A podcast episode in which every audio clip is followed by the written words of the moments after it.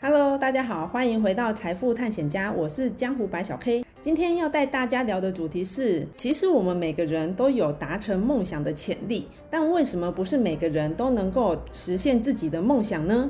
其实答案只有一个，就是因为我们不够了解自己。来问几个问题，大家就知道了。首先，你知道自己的梦想是什么吗？其次，你知道最适合去达成梦想的方式是什么吗？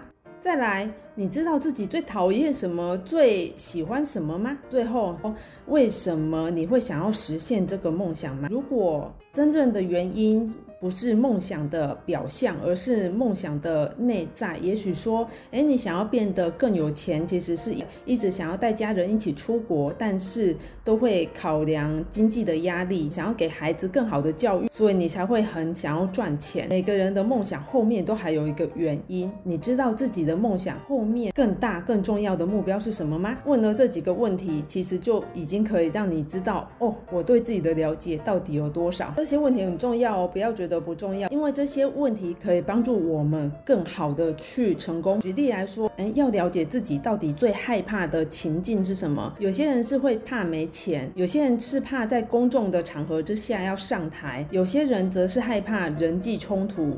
你呢？你害怕什么？你知道自己什么时候最开心吗？薪水进了户头的时候很开心，还是要跟朋友出门尝试一些新的事物？其实这些了解自己最害怕的情境，跟了解什么能让自己开心是非常重要的。就是让我们要改变我们的饮食习惯，或者今天我们想要改变自己的工作习惯，或者我今天想要更接近成功一些。其实无论我们想要得到一个什么样的结果，其实会能够成为我们的目标，必定是跟我们现在的阶段不太一样。爱因斯坦说，如果你每天做每一样的事情，却想要获得不同的结果。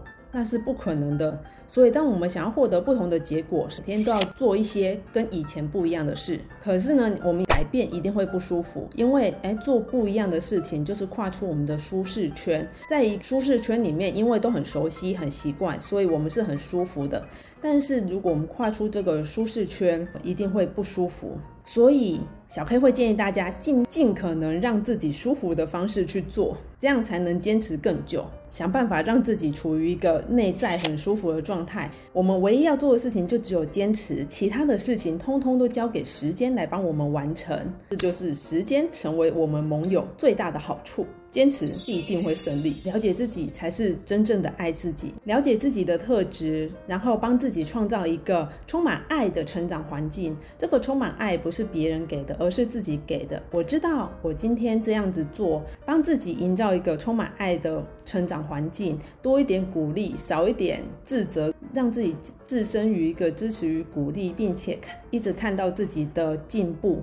那么。完成这件事情只是时间早晚的问题，而且在这个过程当中，我们是很幸福的、很舒服的，因为呢，在这个过程中，我们一步一步的都在累积我们的自信和勇气。嗯，我们回首过去，当我们的记忆当中都是诶一步一步完成目标的记忆的时候，慢慢的、自然而然，我们就会拥有面对各种困难都说好，并且都有我会完成它的自信与勇气。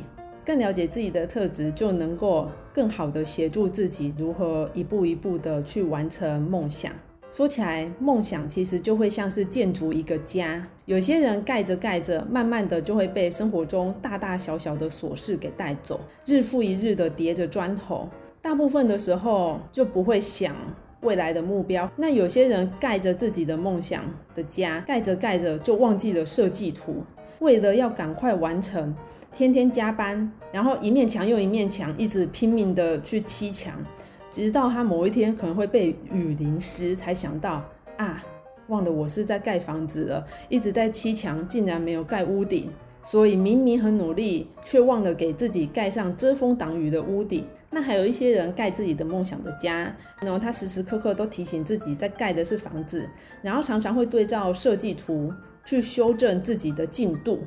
然后，因为他太想要完成目标了，所以所有不利于工程进度的东西都会被舍弃。就是哎，他非常的目标导向。有一天他终于完成这个房子，他就说：哇，我终于完成了！然后也很开心，很想庆祝。一回头却发现只有自己一个人，他才发现啊，对，房子只是房子，房子里面要有在乎的人才会成为一个家。那到底我们怎么样才能好好的完成梦想，而不会在过程当中迷失？在努力盖房子的过程中。除了那个设计图之外，也请不要忘记那个梦想的画面，把内在的目标放在外在目标的前面。别忘了，我们是为了什么感受而去追求这个内在目标。假设我们今天是为了家庭的幸福而去追求，那今天在加班跟跟家人聚餐之间，其实你要考量一下，不要完全为了加班而舍弃了家人之间的聚餐。如果本末倒置，有一天发现，那真的就太可惜了。最后，小 K 想要送给大家一段自己觉得很美的话。他一边做着别人说不可能成功的事，一边唱起了歌。最后，他成功了。最重要的是，最后他成功了吗？不是。